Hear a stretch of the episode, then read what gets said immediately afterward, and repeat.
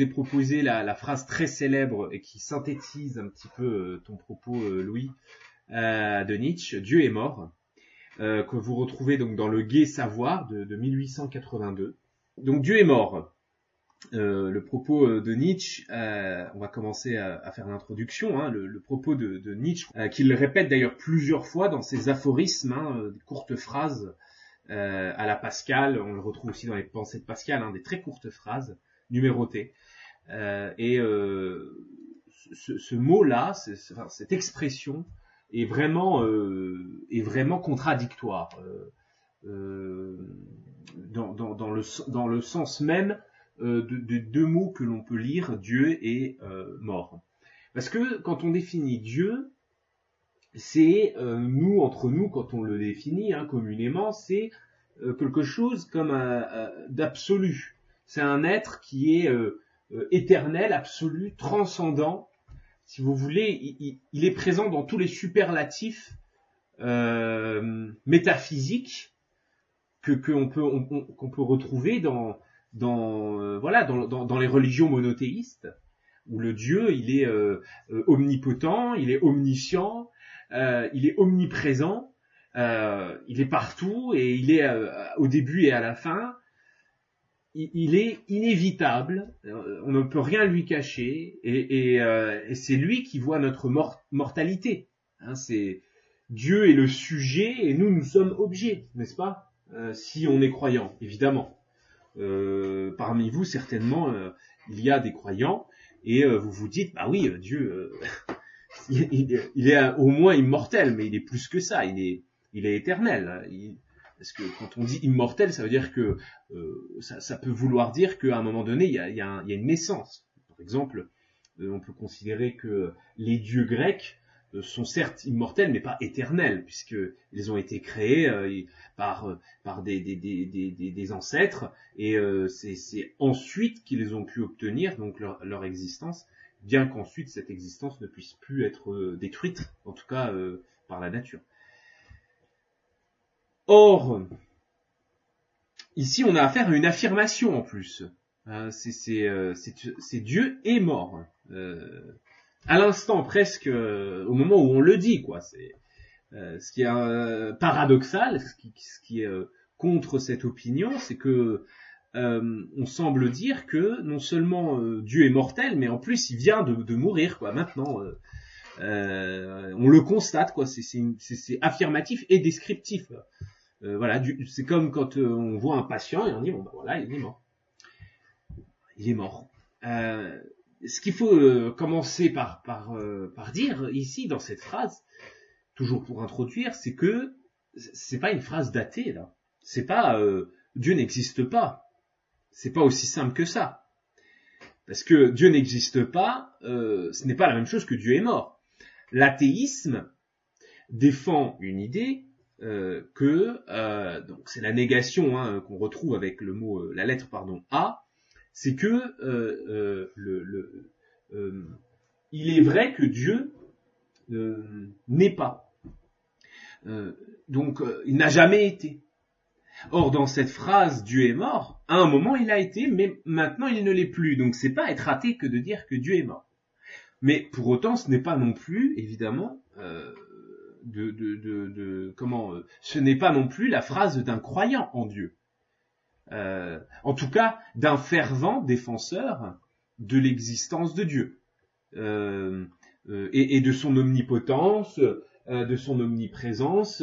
en tout cas, ce n'est pas le Dieu des théologiens ou des monothéistes qui est proposé dans cette phrase. C'est un Dieu bien particulier. Quel est ce nouveau Dieu? Quel est ce Dieu qui maintenant peut mourir? Ce n'est même pas le Dieu des philosophes. Euh, si on reprenait notre cours euh, quand on a parlé de Spinoza, Spinoza parle de Dieu à un moment donné. Euh, mais Dieu, c'est pas évidemment le Dieu monothéiste, c'est le Dieu de la nature, c'est le Dieu substance unique, c'est le Dieu omniprésent, mais immanent et pas transcendant à notre nature. Il est omniprésent parce qu'il est partout dans la nature, pas en morceaux dans, la pierre et dans l'arbre mais il est toute la nature et, nous n'en sommes euh, qu'une manifestation, euh, contingente, éphémère. et quand on affirme que Dieu est mort, on en modifie donc profondément le sens aussi philosophique de ce Dieu. Est-ce qu'il s'agirait encore d'un Dieu s'il si, si, est mortel? Est-ce que il ne faut pas comprendre ce Dieu comme simplement euh, euh, l'image d'autre chose dans ce cas-là. Et c'est une projection d'une chose qui, elle, reste, est encore en vie. Mais quoi? Si quelqu'un dit qu'il est mort, il y a bien quelqu'un qui est encore en vie pour en parler. Et qui est cet être qui peut diagnostiquer la mort d'un être apparemment divin? C'est ça qu'on va devoir expliquer dans euh, cette euh, affirmation. On va euh, développer donc notre explication de texte, mais ça fait une ligne, donc c'est plutôt un sujet, on va dire, intermédiaire entre la dissertation et l'explication de texte. Donc c'est vraiment un exercice à part qu'on est en train de faire par rapport à ce qu'on retrouve au bac ou dans les concours. Alors d'abord, ce qu'on peut dire, c'est que euh, cette expression veut souligner d'abord, vraiment euh, dans, son intention chez Nietzsche, c'est que Dieu n'a plus aucune autorité. Il n'a plus une autorité euh, telle qu'elle a, pu, elle a pu se développer au Moyen Âge et même à la fin de l'Antiquité. Dieu n'a plus comme concept euh, religieux la même autorité dans la société. Voilà, ça, ça sera le premier point. Et c'est en ce sens-là d'abord qu'on peut comprendre euh, la raison du, sens, euh, la raison d'être, pardon, du mot mort. Et puis il y a une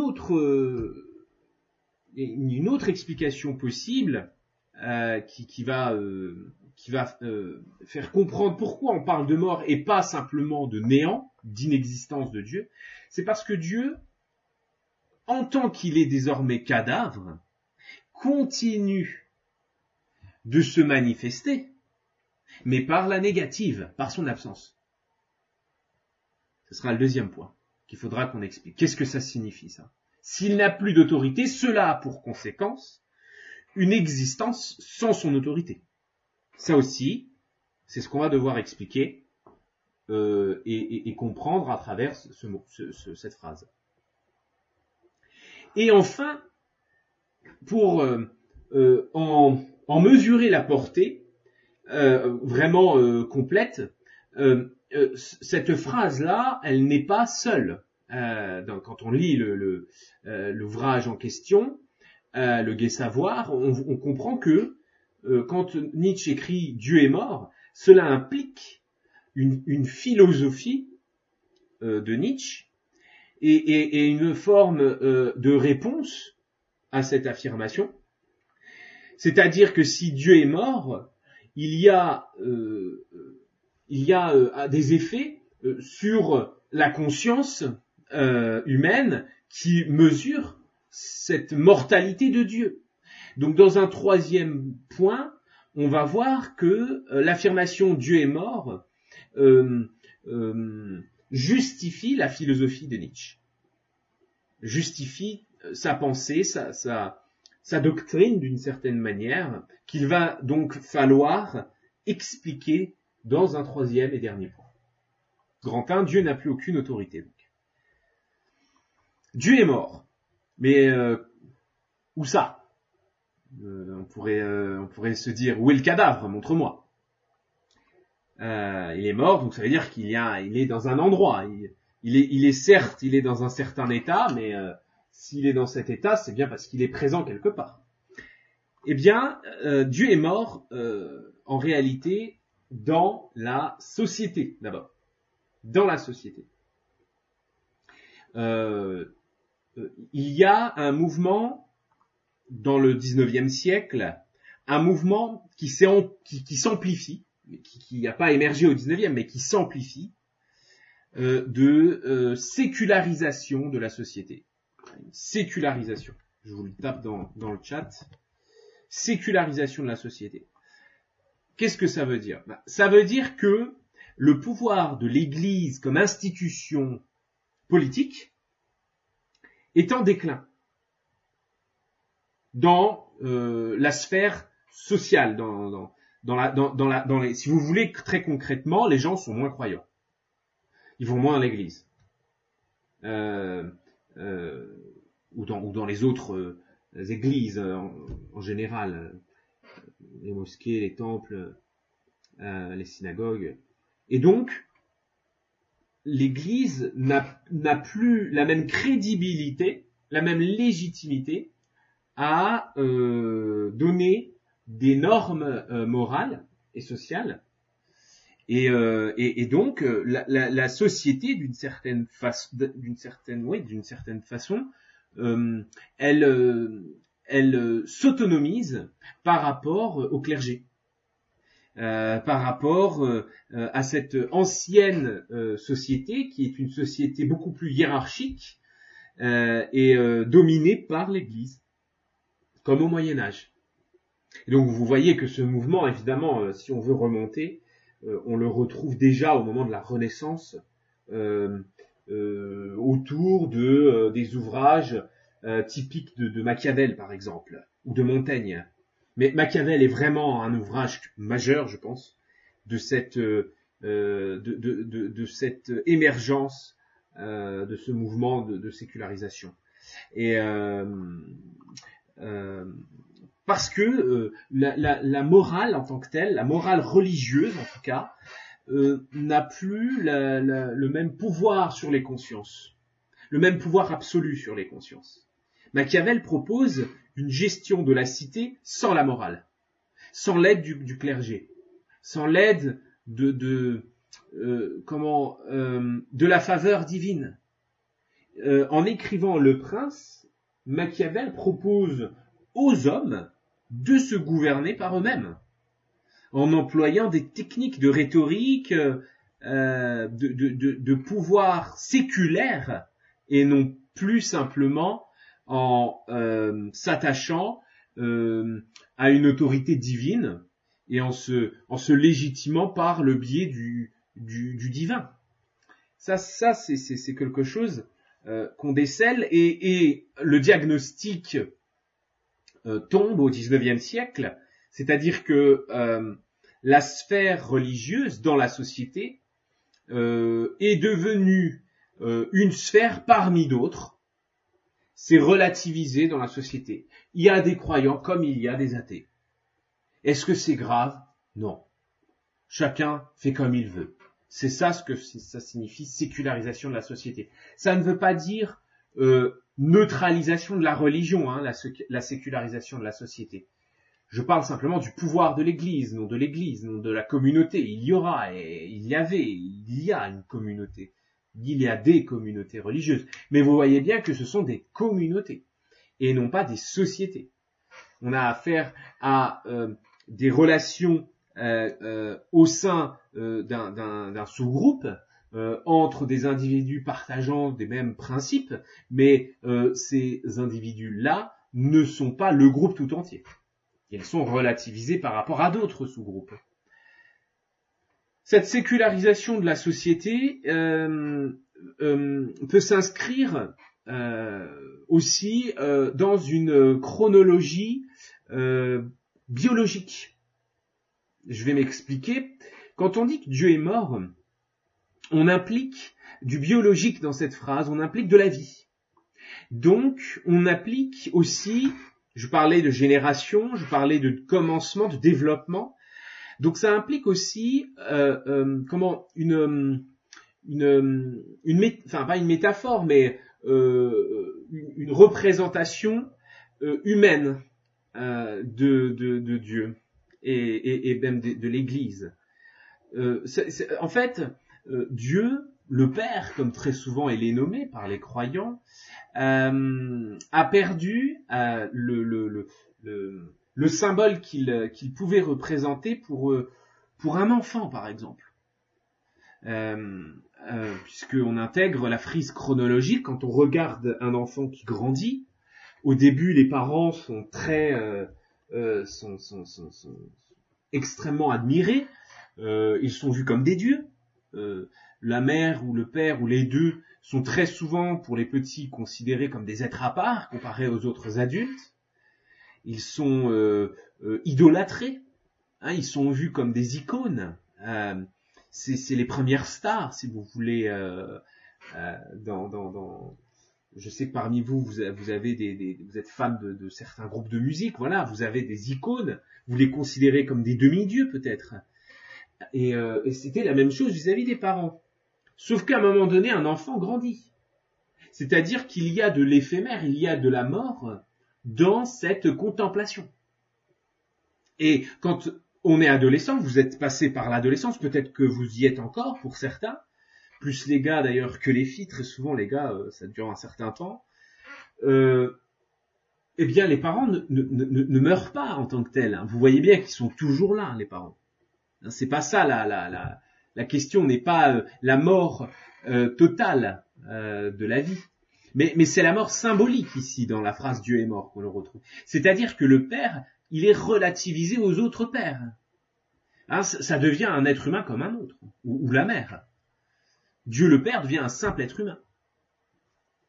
Et c'est en ce sens-là qu'on peut comprendre pourquoi Dieu est mort. Parce qu'il est devenu mortel déjà. Il est devenu mortel. Il n'a plus aucune autorité, en tout cas divine. Tu ne peux plus être considéré comme un Dieu, c'est-à-dire comme un être supérieur aux hommes, si ta condition d'existence est la même euh, que celle des hommes j'y pense là, euh, euh, là dans, ma tête, c'est exactement ce que l'on voit dans le film 300, euh, si vous, vous avez vu. Alors il y a une guerre entre la Perse et les cités grecques, et l'empire perse arrive hein, sur le sol grec, et là on a donc des Spartiates qui résistent, et on a un roi qui va mourir devant euh, l'empereur, devant plus qu'un empereur, un espèce de dieu euh, sur terre, euh, un dieu roi, et pour prouver qu'en réalité il n'est qu'un roi humain comme lui, pour gagner en fait la guerre, et même en perdant la bataille, il lui balance une lance, son dernier geste, avant de mourir sous les flèches, il balance une lance, et si vous l'avez vu, vous voyez que cette lance le rate de, de, peu et, lui en fait rafle la joue en lui arrachant des, des, boucles des boucles d'oreilles des, voilà sur sur sa tête. Et euh, il saigne. Il saigne comme un homme. C'est pas un dieu. Tu auras beau te dire moi je suis au-dessus de toi parce que je viens de Dieu euh, tu meurs comme tout le monde. Tu saignes comme tout le monde. Tu es mortel comme tout le monde. Ce geste c'est exactement euh, le sens que Nietzsche veut donner, premier sens que Nietzsche veut donner, dans Dieu est mort. C'est que tu n'as pas l'autorité que tu prétends. C'est un constat que fait Nietzsche. C'est-à-dire que Nietzsche ne dit pas que ce, quand Nietzsche dit que Dieu est mort, il rappelle déjà ce qui est actuellement constaté par tous. C'est-à-dire que les gens ne croient plus que Dieu euh, euh, se manifeste euh, parmi les hommes. Voilà, ils, ne croient plus en euh, l'autorité d'une divinité sur terre. Ils sont désillusionnés. Et donc ça, c'est une première chose dans, le sens de la phrase qu'on doit comprendre. Hein. C'est un constat. Dieu est mort. C'est le verbe être et l'affirmation ici se valent d'abord comme constat. Mais ce n'est pas qu'un constat. C'est-à-dire que pour Nietzsche, il y a aussi, euh, au-delà du présent, il y a aussi euh, des effets euh, de ce diagnostic, des effets à venir. Et c'est le deuxième point que je veux voir avec vous. Quand Nietzsche dit que Dieu est mort, il veut aussi faire entendre qu'il y a des personnes qui, ont cru en lui, qui ont cru que Dieu était était une autorité euh, effective sur Terre, et qui se retrouve sans lui, par conséquent, qui se retrouve euh, sans repère, perdu euh, face à l'existence, face à la vie. C'est euh, comme des enfants qui, qui ont grandi, mais qui, qui, qui ont grandi euh, euh, sans sans la présence du, du père. Et, et, donc, quand il dit que Dieu est mort, il implique, et c'est ça qui est compliqué, il implique aussi ceux qui sont encore croyants ou qui pourraient encore l'être justement hein, pour, l'avenir, même au-delà du 19e siècle, ce qui est toujours le cas. Il y a toujours des croyants. Euh, et donc, il, il, parle aussi à eux quand il dit que Dieu est mort. Il ne fait pas qu'un un, constat pour, euh, euh, pour la société en général, il parle aussi aux croyants et aux futurs croyants. Et c'est pourquoi d'ailleurs il, il, ne dit pas donc que Dieu n'existe pas. Parce que c'est une chose qu'il pourrait dire. Hein. Il pourrait tout à fait considérer que Dieu n'existe pas. Euh, Nietzsche. Mais il veut être plus fort que ça. Il veut leur dire à ses croyants que Dieu est mort. Mais s'il est mort, c'est que il y a encore une présence vivante. C'est ce que je disais dans l'introduction. Comment s'exprime-t-elle cette présence vivante dans cette phrase où il n'y a que la mort, apparemment? Elle se retrouve essentiellement dans l'homme, cette présence vivante. Euh, et là, je veux, euh, dans, ma deuxième partie, hein, Dieu donc continue d'être par la négative. Je veux que vous puissiez voir euh, le, l'extrait que j'avais déjà donné au L, je sais plus si je l'avais donné au ES. Euh, Nietzsche a évidemment lu Ludwig Feuerbach, qui a écrit l'essence du christianisme en 1841. donc c'est 40 ans avant. Hein. Et, et, et Ludwig Feuerbach, il nous dit, l'homme n'est rien sans Dieu, mais de même, Dieu n'est rien sans l'homme, car c'est seulement en l'homme que Dieu devient objet en tant que Dieu, c'est en lui qu'il devient Dieu. Voilà, point, on s'arrête là simplement. C'est clair et net. Dieu, il n'existe comme Dieu que parce qu'il y a un homme. Et, seulement parce qu'il devient un objet. Autrement, il n'est plus. Impossible. Euh, si t'es athée, euh, ça sert à rien de parler de Dieu pour toi. Donc si il y a une présence de Dieu, et ça même les croyants l'admettent en fait, hein, c'est parce que toi tu y crois. Et si tu n'y crois plus, eh oui, il y aura plus de Dieu pour toi. Et c'est ça ce qui est très important et qui, euh, je pense, hein, ne doit pas être négligé, c'est le mot objet que vous voyez dans la troisième ligne. Objet. C'est-à-dire, et c'est ça ce qu'il faut entendre par euh, euh, le cadavre qui reste. C'est que Dieu, il devient plus qu'un objet et c'est l'homme qui devient un sujet. Alors que je vous avais dit dans l'introduction que Dieu est plutôt le sujet absolu et nous n'en sommes que des objets. Hein. Pantin est, complètement euh, déterminé par, lui. C'est lui qui nous a créés. On est, ses créatures. Non dans, cette, affirmation que Dieu est mort, on constate que Dieu est devenu notre créature, et donc quelque chose de mortel, quelque chose de, fragile en fait, hein, euh, qui, ne, qui ne résiste que parce que on, on, on, on s'en fait une image, une idée. Dieu n'est qu'une idée dans la tête de l'homme, et c'est ce que Freud d'ailleurs reprendra euh, dans ses écrits en parlant de, de Dieu consolateur. Euh, Freud aura nu Nietzsche, hein, bien sûr. Euh, mais le fait d'en prendre conscience, quand Feuerbach écrit ça, si vous êtes croyant et que vous lisez ça, vous vous dites, euh, vous vous rapprochez dangereusement de ce qu'on appelle le nihilisme. Le nihilisme, j'en ai déjà parlé, le nihilisme euh, renvoie à la mort de toutes les valeurs fondamentales de la vie. Voilà. Les valeurs morales, les valeurs religieuses, culturelles, sociales, esthétiques, euh, tout. C'est la mort de toutes ces valeurs. En tout cas, c'est leur perte. Et, ce nihilisme qui, est présent dans l'esprit humain, hein, c'est une forme de sentiment d'abandon, le nihilisme ici, provoque dans la société ce qu'on appelle en sociologie l'anomie sociale. Vous l'avez certainement vu euh, les ES. Anomie sociale qu'on retrouve notamment dans, les ouvrages de Émile Durkheim, Donc euh, c'est c'est euh, ce n'est pas la la- l'absence de de valeur hein, l'anomie sociale. C'est pas simplement la la comment euh, l'ignorance des valeurs.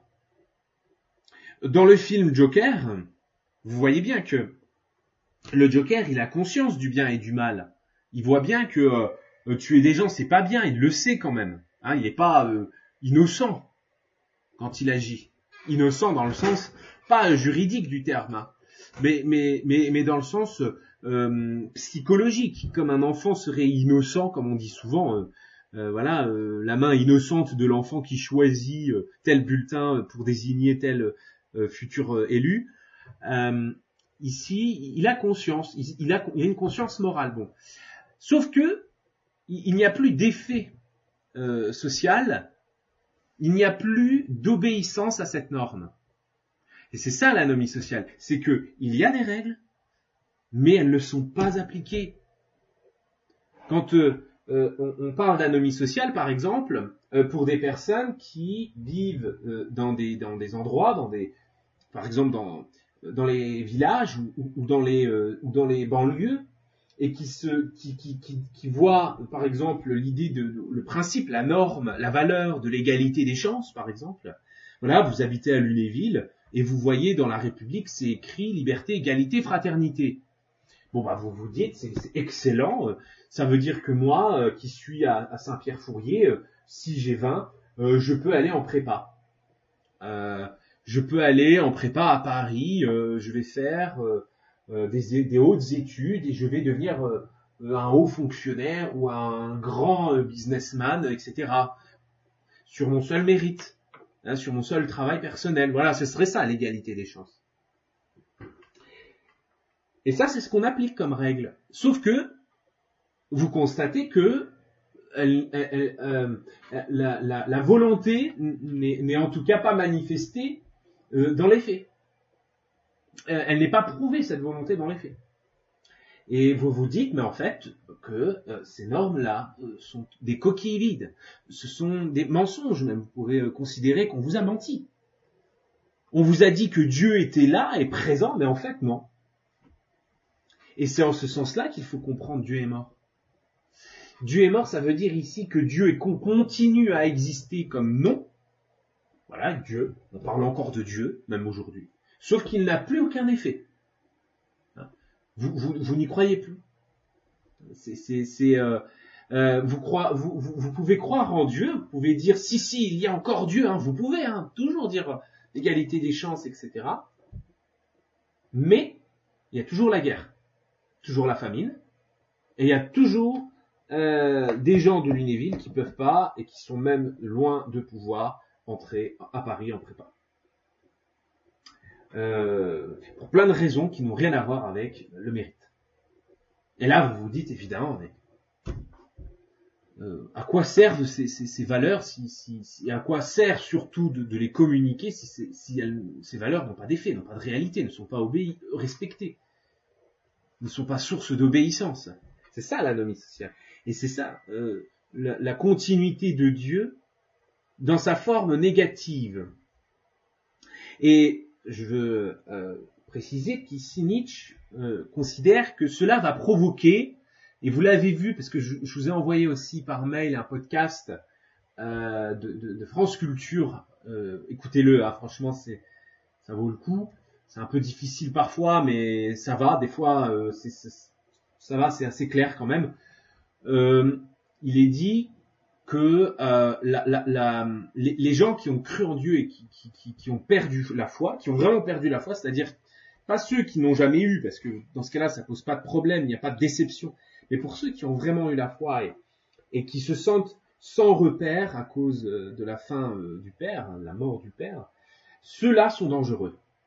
Ah, ce sont des jokers en puissance. Pourquoi? Parce qu'ils vont chercher d'autres idoles, d'autres valeurs, et celles-ci ne, ne, ne, ne, correspondront évidemment pas euh, à la, la, la première valeur, la valeur euh, innocente. Ici, il va y avoir une réaction. C'est le nihilisme négatif que Nietzsche veut développer ici. Le nihilisme négatif, c'est celui qui va réagir par rancœur, par vengeance. C'est celui qui va réagir en fait tout court. Le nihilisme négatif, parce qu'il y aura un, nihilisme positif, c'est le nihilisme passif. Le nihilisme passif, c'est-à-dire celui qui subit sa rancœur, son sentiment de vouloir se venger. C'est exactement ce que vous voyez dans le film euh, Les Misérables, euh, le tout dernier là, hein, de l'année dernière, je crois, hein, qui a été primé ou nommé euh, pour pour les Césars, je crois, même même je crois nominé dans les Oscars, mais pas primé, je suis pas sûr de ce que je dis. et vous avez à la fin, je vous dis pas comment ça se termine, mais un nihilisme passif, négatif. Nietzsche parle plutôt de nihilisme passif, où vous avez des jeunes qui veulent se venger se venger contre la police, contre une certaine police. Et la vengeance, c'est un nihilisme euh, passif parce que, euh, et, c'est ma transition vers ma, vers ma troisième partie, pourquoi c'est, c'est, c'est, ce n'est, ce n'est, ce n'est pas positif, c'est, c'est, euh, c'est, un, mauvais nihilisme pour Nietzsche, rien à voir avec la morale. Hein. c'est pas parce que la vengeance est nulle et pas bien, c'est parce que euh, c'est une réaction mortifère, décadente. C'est-à-dire ici que non seulement Dieu est mort, mais cela va vous faire mourir. L'affirmation euh, euh, fait de vous des êtres cadavres en puissance. Et ça, évidemment, ce n'est pas bon pour la vie. Nietzsche considère que cette phrase provoque deux options. Dieu est mort. Soit l'option que je viens de décrire, c'est-à-dire euh, nihilisme passif. Vous subissez cet état et on peut arriver jusqu'au suicide social, au suicide personnel. Nihilisme passif. Dieu est mort, je me tue. Ben, ça sert plus à rien de vivre. Euh, on revient encore une fois euh, à la fameuse phrase qu'on retrouve chez Camus le premier problème en philosophie est, celui du suicide. Et ce choix-là est évidemment pas un choix, euh, d'ailleurs, hein, c'est une image quand je dis il y a deux options, euh, c'est un abandon de la volonté de puissance. On, abandonne la volonté de puissance. J'y reviendrai sur ce mot de volonté de puissance. Soit Dieu est mort, euh, est un constat, c'est vrai, aujourd'hui, il y a une sécularisation de la société, hein, il ne faut pas le nier. Mais est-ce que pour autant, on doit devenir des espèces de fanatiques nouveaux et des destructeurs de monde? Non. Au contraire, cela peut nous soulager euh, de savoir que Dieu est mort. Exactement comme quand euh, vous apprenez ou la mort de quelqu'un qui a souffert pendant des années, une lente agonie, vous vous dites ouf, Là, au moins, il ne souffrira plus. Là, vous avez fait parler en vous la volonté de puissance. C'est mon troisième point. Si Dieu est mort,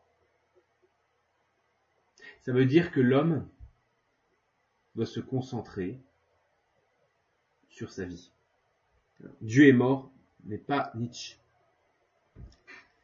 C'est mon troisième point. Dieu est mort, mais pas Nietzsche. Euh, pas la philosophie de Nietzsche. Qu'est-ce que ça signifie? Euh, Évidemment, Nietzsche, l'homme, est mort.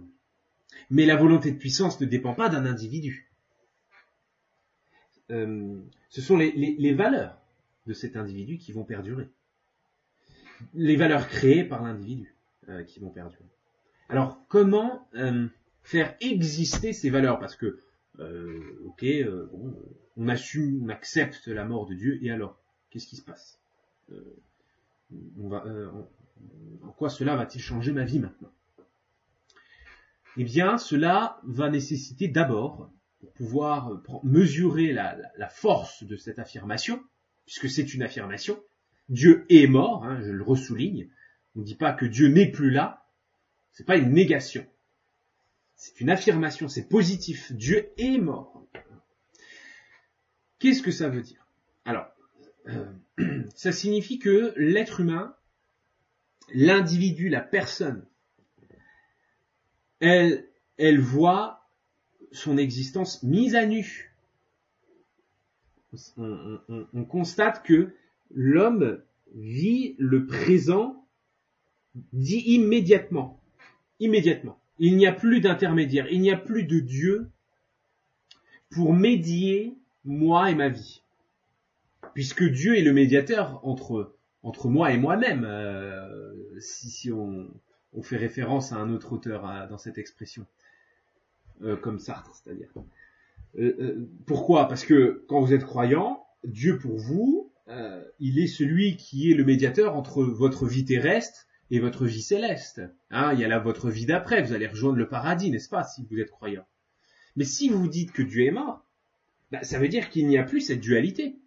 Hein, il n'y a plus euh, cette, cette, cette scission même entre vous, mortel, et vous, euh, euh, paradis, divin. D'accord Éternel. Donc ça veut dire qu'il n'y a plus que du présent. Il y a, il y a- il y a désormais euh, qu'une seule existence, voilà, une mono-existence. Et, et- et cela signifie que votre vie présente va récupérer euh, l'intensité de votre vie céleste. Là aussi, euh, dans le renversement que propose la phrase, alors que vous, vous considériez peut-être en tant que croyant que votre vie céleste était quelque chose d'intense et, de vrai et de plus vrai, hein, de plus authentique. Et vous, votre vie terrestre, c'était simplement de passage, c'était de la poussière. Désormais, ce qui était poussière devient euh, beaucoup plus précieux. Euh, mais pas précieux dans le sens de rare, mais beaucoup plus précieux dans le sens d'intense. Euh, euh, comment dire euh, C'est quelque chose qui a beaucoup plus de valeur désormais, votre vie présente. Hein, c'est c'est plus de la poussière. Et ça, Nietzsche appelle cette prise de conscience du présent, en latin, il l'appelle, hein, il le dénomme ça en latin, c'est amor fati. C'est l'amour des faits, c'est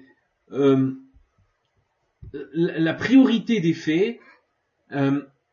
Qu'est-ce que ça veut dire? Ça signifie que euh, vous voulez vivre le plus intensément possible le présent. Voilà, le présent. Vous voulez pas vivre dans un futur à venir. Vous voulez vous, concentrer sur les choses que vous faites actuellement. Mais alors comment, euh, comment dans ma tête je vais me dire chaque seconde qui passe est important et je dois les vivre intensément Comment euh, se dire que ce temps qui passe là euh, est précieux, mais pas dans le sens rare, dans le sens euh, euh, où on pourrait euh, l'entendre comme unique. Comment je peux voir la gravité de ce que je vis maintenant et pas la légèreté comme on peut l'entendre quand on se dit que de toute façon on va vivre bien mieux au paradis. Qu'est-ce qui fait la gravité du temps présent? C'est l'expérience de pensée que nous propose Nietzsche à travers l'expression l'éternel retour du même. L'éternel retour du même. C'est- une expérience de pensée, ça ne veut pas dire qu'il décrit ici une métaphysique nouvelle de, notre existence. Il nous demande de faire cette expérience pour pouvoir mesurer euh, euh, cette vie nouvelle proposée dans l'affirmation Dieu est mort. Il, vous met en, il vous demande de d'imaginer donc, c'est ça une expérience de pensée, hein, c'est l'imagination où vous êtes acteur dans cette imagination et euh, vous êtes allongé dans votre lit. Ah, ce soir vous vous allongez dans votre lit euh, et euh, donc à ce moment-là, alors que vous alliez peut-être vous endormir, vous entendez une voix. Un chuchotement dans l'oreille, et, ce chuchotement-là, il provient d'un espèce de démon, de diable. Ici, c'est plutôt un messager, du coup. Hein. L'idée de démon vient, vient, ne, vient pas ici de la théologie chrétienne ou, monothéiste, mais plutôt euh, du paganisme grec. hein. Le démon, chez Socrate, c'est un messager. C'est pas le démon, le mauvais. hein. Donc là, il faut l'entendre plutôt comme le messager messager surnaturel. Et imaginez qu'ils vous dans, dans l'oreille, tout ce que tu es en train de vivre, là, maintenant, là, ce que je suis en train de te dire, et ce que tu vois là, à travers la fenêtre, là, les arbres, Et même l'araignée là que tu vois en train de, marcher là sur le, plafond, tout ça là, et tout ce que tu as vécu avant là, avant que tu te coucher, et puis toute ta vie en fait, depuis ta naissance, tout ça, ça va se répéter constamment, sans que tu en aies conscience. Seulement à ce moment-là, je te le dis, là, là maintenant tu en as conscience, mais une fois que je te l'aurai dit, euh, et, que tu, tu, tu, vas mourir, euh, ton nouveau toi, euh, qui va revenir comme un sablier qu'on retourne, il va l'oublier jusqu'au moment où je vais revenir et en reparler. Donc imagine tout ça va se répéter. Deux solutions. tu peux me dire deux choses. Soit tu me dis, tu m'insultes. Voilà. Tu me dis, c'est impossible que je puisse revivre ce que j'ai vécu. Non merci. Voilà, non merci. C'était terrible ma vie. J'en veux plus. Je veux le paradis. Et tu vas m'insulter. Tu vas vouloir tout détruire comme un fanatique. C'est exactement ça là, mon grand hein, c'est Dieu est mort. Ça veut dire qu'ici, Dieu ne va plus assurer mon éternité euh, euh, dans ma vie. Il ne va plus assurer euh, ma, ma, plénitude, ma béatitude. Mais, mais en fait, désormais, ce qui va assurer la qualité de mon existence, c'est moi-même en fait. Ce sont mes actions dans, chaque chose que je peux faire au présent au présent du temps que, je vois. Euh, présent euh, quand j'étais enfant, présent quand j'étais adolescent, ou le présent euh, adulte. Soit tu considères, tu, me vois comme un dieu. Tu me dis, waouh, vraiment merci beaucoup, ma vie était géniale, c'est fantastique, je, je, veux revivre ces, ces moments-là avec mes amis quand on joue au foot ou, ou quand on rigolait ensemble sur le banc, voilà, des choses du quotidien qui étaient pour moi vraiment euh, adorable. Mais dans les deux cas, je vais te dire que ce n'est pas de ma faute. C'est uniquement parce que tu auras fait de ta vie quelque chose de désirable ou d'indésirable.